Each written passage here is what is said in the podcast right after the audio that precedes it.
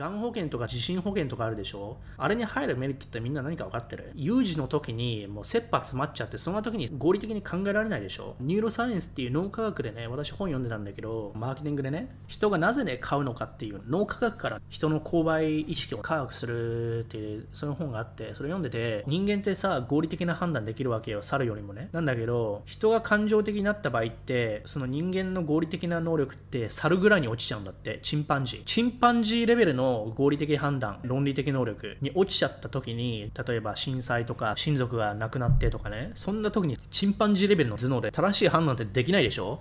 だから保険に入っておくことでストレスがなくなるわけじゃん。だからストレスを軽減するために先に買っておくっていうのが保険なわけよ。そうでしょ？保険に入ってなくてもその分自分で払いますっていう人でもいきなりこのサプライズの出費でやばいやばいやばいみたいになるわけよ。それを軽減させるのが保険なわけでしょ？わかる？だから人間は感情的になったらチンパンジーレベルになってしまうってね、頭が。それを脳科学で知っとくだけでも人違うよね。っていうことは何を言ってるかというと、人が首切られたとかね、解雇されました。ね、AI 失業来ました。自分の自営業やってるものが、例えばコロナで大打撃を受けたとかね、いろいろあるじゃん。今後どんどんやばくなってくんだからさ、競合相手がとかさ、いろいろあるでしょ？法律が変わってとか。その時に、じゃああなたは備えを常にできてなくて、やばくなった瞬間からじゃあ本を読んで勉強して備えようって無理なんだよ。だって感情的に切羽詰まっちゃってんだもん。チンパンジーレベルの合理的な判断能力に縮まっちゃってる状態で、じゃあそっからさ、数週間何ヶ月かかけてたくさんの本読んで、論理的にちゃんとした判断だけでできないでしょ？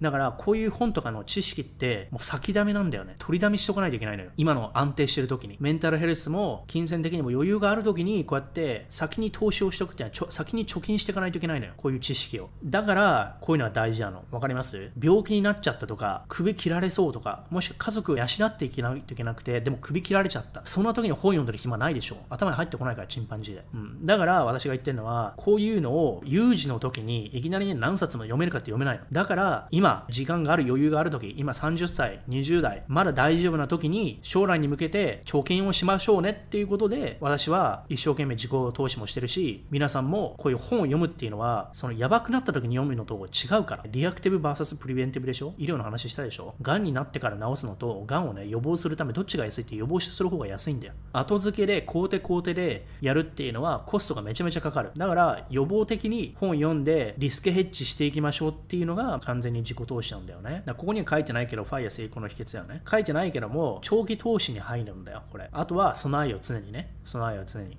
後手後手にも余らず予防に専念しようと。もちろんコストが低いから。